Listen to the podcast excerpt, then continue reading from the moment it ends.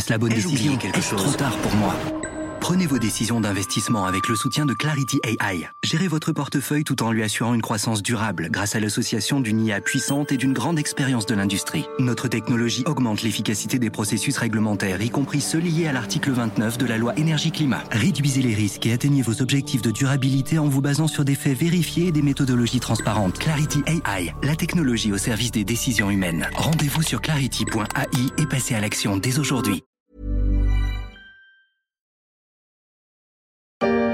Hello, everybody, and thank you very much for joining this event from everywhere in the world. Today, obviously, is an important day for our three companies, Renault, Nissan, and Mitsubishi. Ils se sont redit oui ce lundi à Londres lors d'une conférence de presse mondiale présentée par Jean-Dominique Sénard. Renault et Nissan ont renouvelé leur vœu d'alliance, mais ils ont modifié le contrat de mariage avec la signature d'un accord sur le rééquilibrage et la restructuration de l'alliance conclue il y a presque 24 ans entre le japonais et la firme aux losanges, une union faite de haut et de bas qui avait même porté l'alliance sur le podium des plus gros constructeurs de voitures au monde. Mais ça, c'était avant.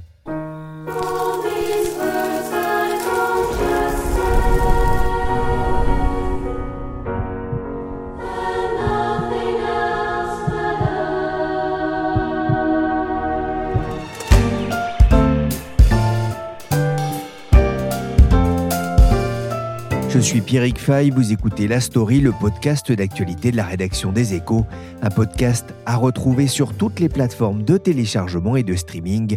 Abonnez-vous pour ne manquer aucun épisode. Au Japon, Renault est un nain. Il y a vendu l'année dernière à peine 2000 véhicules. Dans le même temps, l'industrie automobile japonaise triomphe sur presque tous les continents.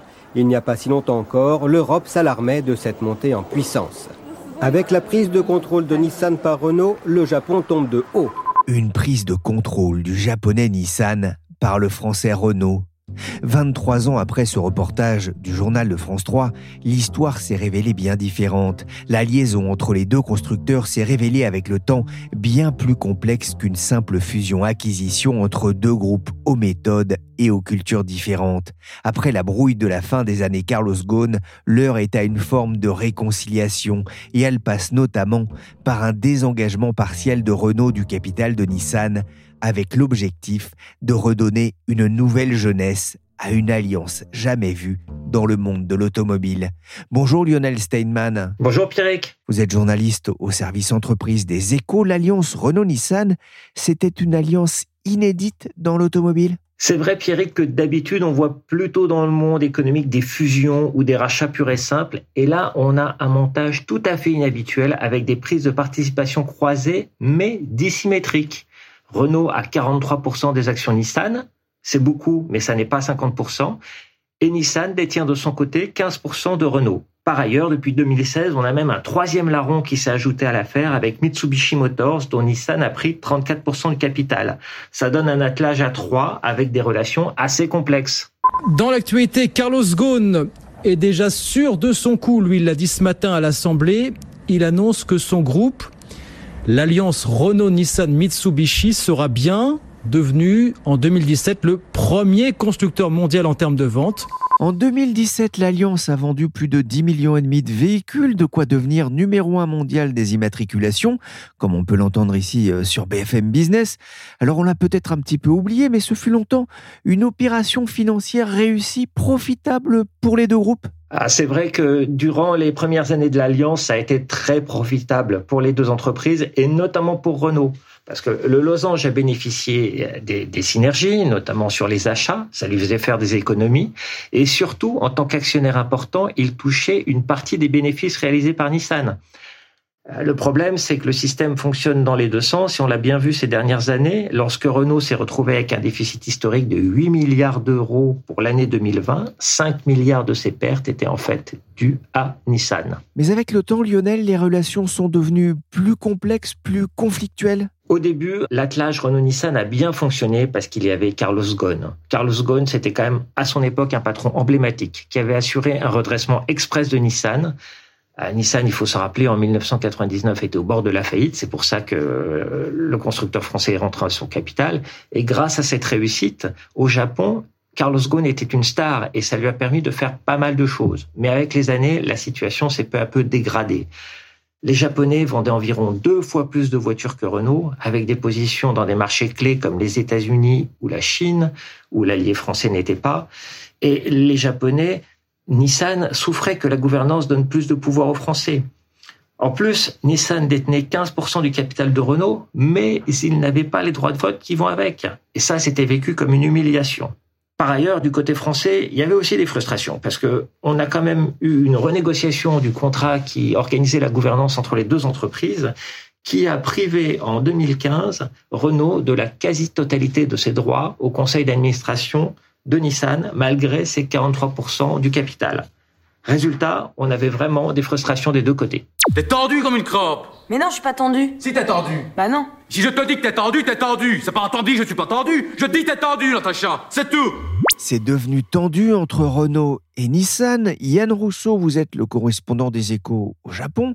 Carlos Ghosn a été le principal artisan de la réussite industrielle de l'Alliance, mais c'est l'affaire Ghosn qui a consacré la crise entre le japonais et le français jusqu'à un point presque de rupture Disons que c'est l'affaire euh, Ghosn, c'est-à-dire l'arrestation de, Carlos Ghosn euh, par surprise en novembre 2018. Euh, c'est un peu le précipité de, cette réaction de mésentente qui avait commencé bien avant. Les performances de l'alliance de Renault et Nissan avaient commencé à baisser dès le milieu des années 2010, même si Carlos Ghosn, dans sa défense, euh, aime pas dire dans ses présentations que tout s'est écroulé après lui.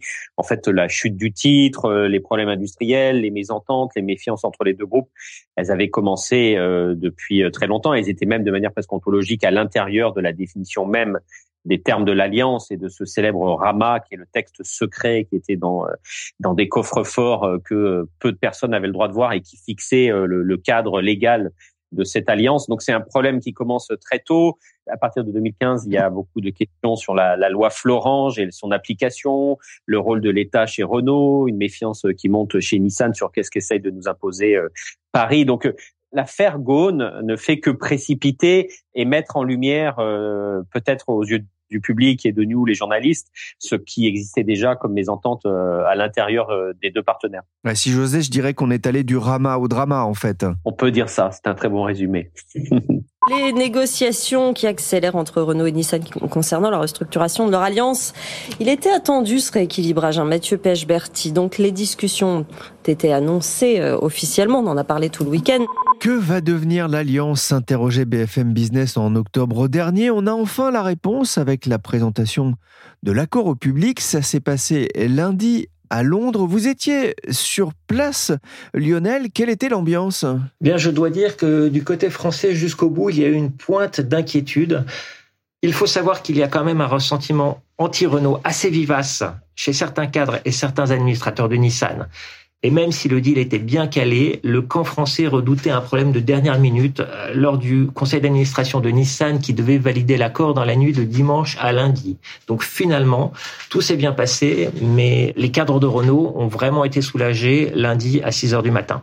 pourquoi le choix de Londres d'ailleurs? Londres, car je pense qu'il s'agissait de ménager l'allié japonais par rapport à Paris, qui est le siège de Renault. Londres, c'est un territoire neutre. Quels sont les, points clés des nouvelles relations entre Renault et Nissan, sans oublier euh, Mitsubishi? Alors le gros changement, c'est désormais une relation de gouvernance équilibrée.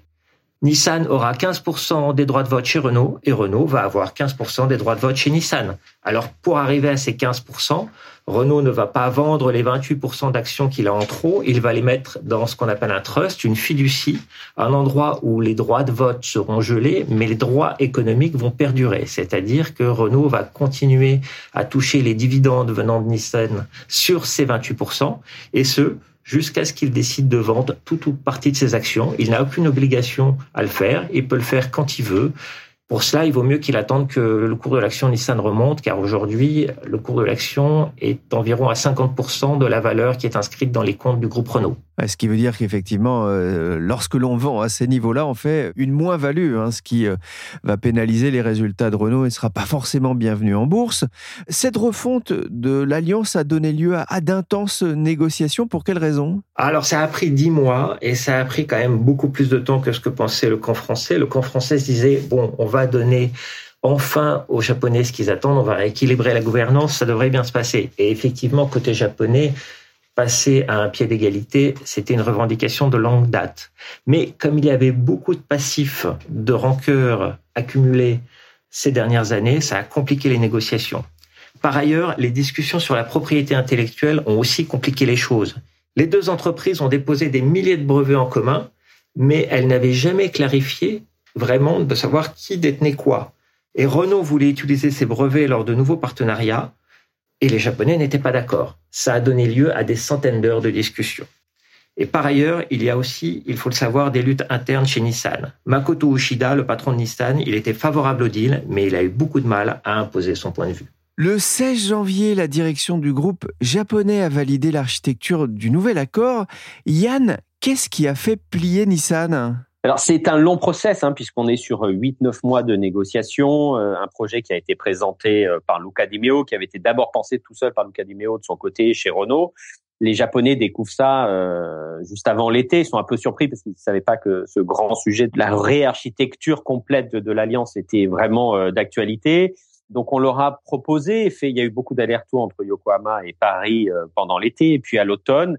Et le 16 janvier, c'est le jour du, du feu vert, c'est-à-dire qu'après euh, des mois de négociations, de pourparlers, puisque Renault était très pressé, aurait aimé avoir un accord annoncé au mois de novembre. Il y avait même un hôtel qui avait été réservé euh, à Londres pour cet effet, mais ils ont dû annuler puisqu'ils n'arrivaient pas à se mettre d'accord. Donc la nuit du 16 janvier, on remet tout à plat et on vérifie si tout ce qu'on a demandé à Renault a été fait, c'est-à-dire faire en sorte que la propriété intellectuelle des différents brevets qui ont été mis en commun dans les deux groupes sont bien rangés dans une case Renault, Nissan ou Alliance et qu'on saura qui va toucher les royalties. On prend soin d'encadrer euh, ce trust, cette fiducie dans laquelle on va placer les actions que Renault euh, va vendre dans le futur. C'est-à-dire que Renault a 43% de Nissan, mais il, va redescendre à 15%. Et les actions, euh, les 28% d'actions qui font la différence entre ces 15 et 43 vont être placées dans une fiducie. Et cette fiducie vendra progressivement dans les prochaines années euh, les actions. Donc tout ça doit être encadré. Donc c'est un grand, une grande bataille juridique avec des cabinets d'avocats, avec des banquiers d'affaires. Et le 16 janvier, on met tout ça sur la table. Il est euh, presque minuit au siège euh, dans les étages de la tour de, de Nissan à Yokohama. Il y a autour de la table toute la direction exécutive. Il y a Makoto Uchida qui est le PDG. Il y a son numéro 2, Ashwani Gupta. Et puis il y a tous les directeurs, ceux de Nissan, ceux qui représentent Renault, puis les directeurs indépendants. Et euh, c'est les directeurs indépendants qui sont les plus durs, qui ont la dent la plus dure par rapport au deal de Renault. Il y a notamment Monsieur Toyoda, qui est un, ancien haut fonctionnaire du métier, qui est un peu dur, un peu un peu nationaliste, qui n'y connaît rien en voiture, mais qui est plutôt le, politique du bureau et qui comprend pas pourquoi on, devrait euh, signer euh, à ce rythme de fouille, pourquoi il faudrait obéir aux ordres de, de Renault et signer immédiatement un accord. Il y a aussi une des résistances qui est l'une des directrices, une américaine, qui représente elle un peu le, le, légalisme et qui dit euh, est-ce qu'on est clair surtout euh, dans les partages de propriété intellectuelle? Les deux autres représentants indépendants vont dire écoutez, il faut vraiment qu'on tranche, on peut pas attendre, on a une opportunité euh, unique, on peut pas faire patienter Renault plus longtemps que ça. Ils vont perdre patience. Et à ce moment-là, pour calmer un petit peu cette tension, on va projeter euh, sur euh, l'écran de cette salle de conférence la lettre qu'a écrit Bruno Le Maire, le ministre français de l'économie, à ses homologues du métier, le puissant ministère de l'industrie, donc au ministère de l'économie et des finances japonais. Et cette lettre dit que l'État français est à fond derrière ce projet et qu'il a beaucoup d'espoir que ce soit le début d'une renaissance hein, pour euh, ce partenariat. Et cette pression des indépendants qui veulent un accord, la fin des questionnements des autres administrateurs, des autres directeurs qui avaient des doutes, et la pression de la direction de Nissan qui est maintenant euh, veut valider cet accord, fait que juste avant minuit, ils vont dire OK, on sera d'accord pour voter. Donc ils donnent le feu vert à la finalisation euh, de cet accord qui a été célébré hier à Londres par les deux groupes. Bah, Yann, le constructeur japonais euh, Nissan a vu ses ventes se contracter de plus de 20% en un an euh, l'an dernier hein, sur un marché mondial qui n'a baissé que de 3,6%.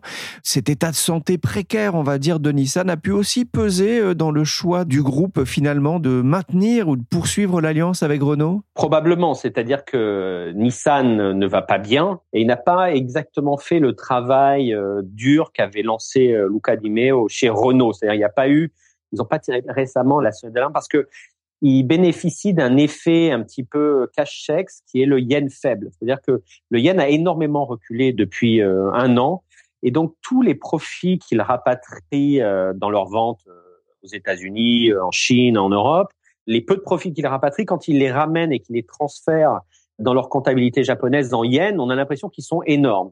Et donc le groupe est officiellement encore rentable, même s'il voit ses ventes s'effondrer. Vous l'avez dit, moins 20% sur un an faut se dire qu'en 2017, euh, Nissan vendait presque 6 millions de voitures dans le monde. L'année dernière, c'est 3,2 millions.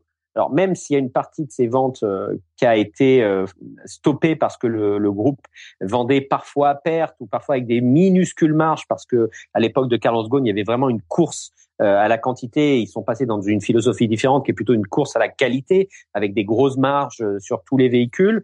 Même si donc il y a quelques ventes qui ont été sacrifiées euh, volontairement, ça ne peut pas expliquer qu'on ait divisé par deux les ventes. Et donc Nissan ne va pas très bien. Et il sait qu'il a besoin, il n'a plus la taille suffisante. Hein, c'est un, un, constructeur comme Renault de seconde division à l'échelle mondiale, et donc il sait qu'il a besoin de rester ancré à Renault pour euh, faire face à tous les défis de la transformation de la mobilité et aux investissements gigantesques dans l'électrification, dans euh, l'autonomie, dans la conception de nouvelles voitures euh, moins lourdes. Donc Nissan sait qu'il a besoin de Renault. Donc il n'y a pas même si de loin on pourrait avoir de France, on a parfois cette impression qu'il y a une crise entre les deux groupes, que Nissan aurait voulu un divorce c'est pas vraiment vrai. Euh, ils ont toujours su qu'ils avaient besoin de travailler avec euh, Renault. Ils avaient besoin de regagner symboliquement leur indépendance et le rééquilibrage des participations croisées va leur permettre de leur donner, de leur sauver la face, hein, de leur faire croire qu'ils reprennent de, de l'indépendance. Mais les deux groupes savent qu'ils ont besoin l'un de l'autre même si c'est pas une grande euh, histoire passionnelle, ils, sont condamnés à travailler ensemble. Et donc, la mauvaise passe actuelle de Nissan euh, a probablement euh, aidé à la signature du deal. Renault va réduire sa participation dans Nissan, mais mieux vaut 15% utile que 43% inutile. C'est ce qu'un dirigeant de Renault a expliqué à Anne Fetz récemment dans un article pour Les Échos. Comment l'accord est-il perçu au Japon, notamment par la presse et les milieux d'affaires? Il est plutôt soutenu parce qu'encore une fois, il y a cette victoire symbolique hein, pour les Japonais, c'est-à-dire que ils ont un peu tendance à oublier que Renault avait sauvé en 99 euh, Nissan, qui allait très mal, hein, l'époque où euh, Louis Schweitzer envoie Carlos Ghosn pour euh, sauver Nissan, prendre le contrôle de Nissan, l'intégrer à l'alliance et, sauver le groupe, le, le, reconstruire, hein, une mission que Carlos Ghosn avait réussi. Les Japonais, 23 ans, 24 ans plus tard, ont un peu tendance à avoir oublié ça, et ils vivaient mal l'idée que Renault avait 43% de leur groupe, alors que Renault euh, produit deux fois moins de voitures euh, que Nissan, que Renault n'est qu'un groupe européen, alors que Nissan a des prétentions euh, globales, puisqu'il est sur la plupart des grands marchés, notamment des grands marchés en croissance qui sont Chine, Asie du Sud-Est et États-Unis, des marchés où, Renault n'est pas. Et donc il y avait cette fragilité, enfin cette forme de d'humiliation. Et donc l'idée de ramener les parts de chacun euh, à 15%, c'est-à-dire que Nissan aura 15% avec des droits de vote dans Renault et Renault aura 15% avec enfin des droits de vote, puisqu'il n'en avait pas avant euh, dans Nissan, ça remet les deux groupes sur une forme de pied d'égalité et ça gomme cette frustration qu'avaient les Japonais. Donc l'accord est plutôt euh, bien perçu ici par les autorités, même si les autorités japonaises ont moins les mains dans le cambouis industriel et politique que, peut-être les autorités euh, françaises. Mais dans la presse, c'est globalement euh, bien perçu notamment. Il y a des articles très favorables à cette organisation dans, dans le Nikkei, qui est euh, les échos, si vous voulez, du Japon et qui est un journal très influent et très puissant ici. On a parlé de Renault, on a parlé de Nissan, mais il y a un, un troisième larron, j'ai envie de dire, c'est Mitsubishi. Que devient l'autre groupe japonais dans l'alliance? Alors Mitsubishi n'était pas au cœur des négociations parce que Mitsubishi, il est dans l'alliance, mais parce qu'il est contrôlé par Nissan. C'est un groupe qui ne va pas non plus très très fort. On parle d'un là d'un groupe qui fait un million de voitures, qui n'est pas du tout sur tous les marchés. Sa grande spécialité, c'est les SUV, euh, les 4x4, les pick-up euh, en Asie du Sud-Est. Donc il a des forces, mais il n'a pas de prétention euh, mondiale. Et il a lui aussi énormément de retard sur le volet de l'électrification et de l'autonomisation. Donc il a absolument besoin d'être adossé à Renault et à Nissan s'il veut s'en sortir sur le long terme.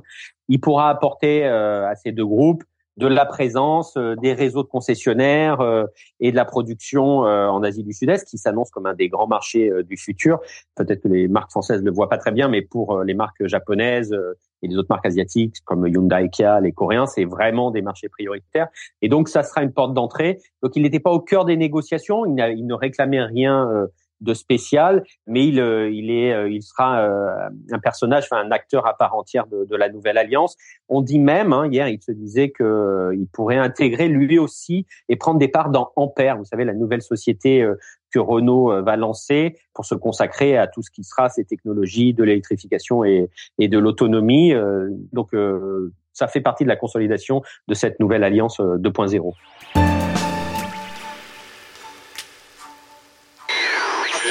passer du rêve au cauchemar. L'un sur le matin, midi et soir, laissons-nous un peu d'air, faisons chambre à part.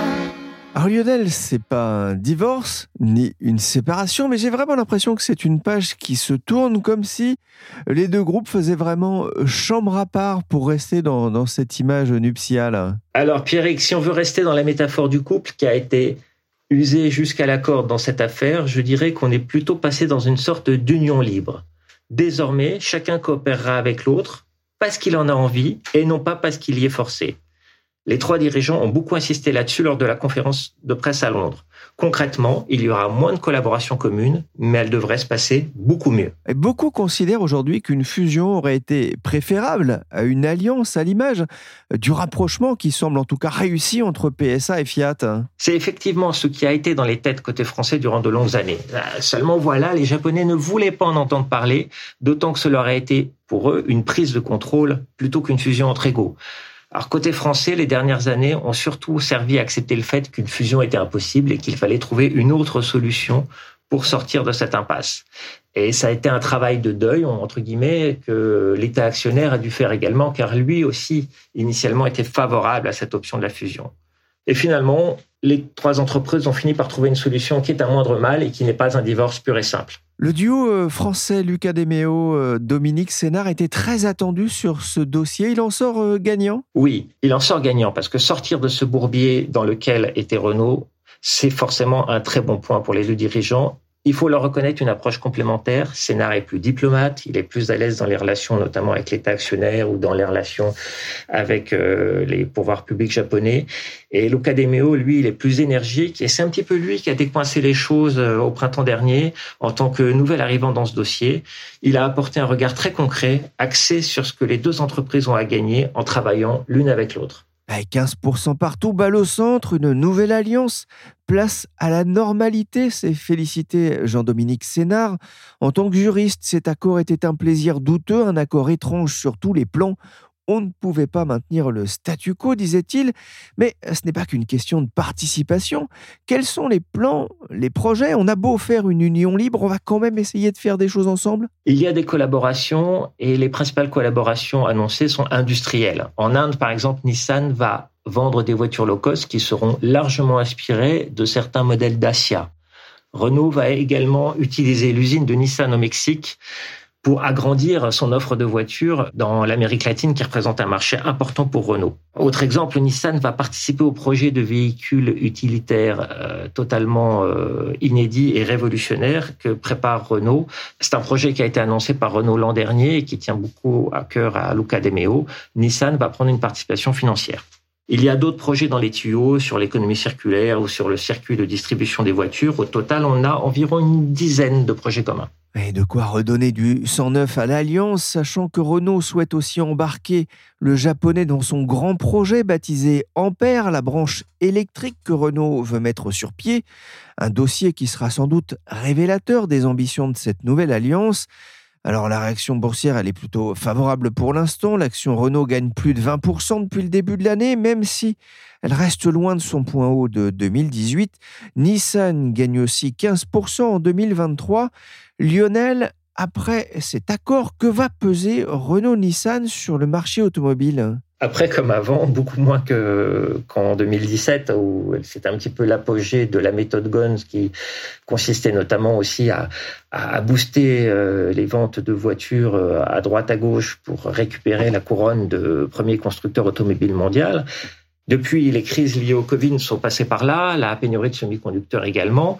Et aujourd'hui, Nissan vend presque deux fois moins de voitures qu'en 2017. C'est pareil pour Renault. Les deux constructeurs ont vraiment diminué de taille et finalement, c'est quand même maintenant un problème pour eux. Car pour continuer à suivre la course technologique qui s'est installée aujourd'hui dans l'automobile, il faut quand même un minimum de taille. Et pour ça, on peut penser que les deux constructeurs vont encore avoir besoin l'un de l'autre, car s'ils devaient se retrouver isolés, ils seraient sans doute une proie pour un autre acheteur. Merci Lionel Steinman, spécialiste de l'automobile aux échos, et merci Yann Rousseau, correspondant des échos au Japon. Ils continueront à vous faire vivre les relations entre Renault et Nissan dans les pages des échos et sur leséchos.fr. Cet épisode de la story a été réalisé par Willy Gann, chargé de production et d'édition Michel Varnet.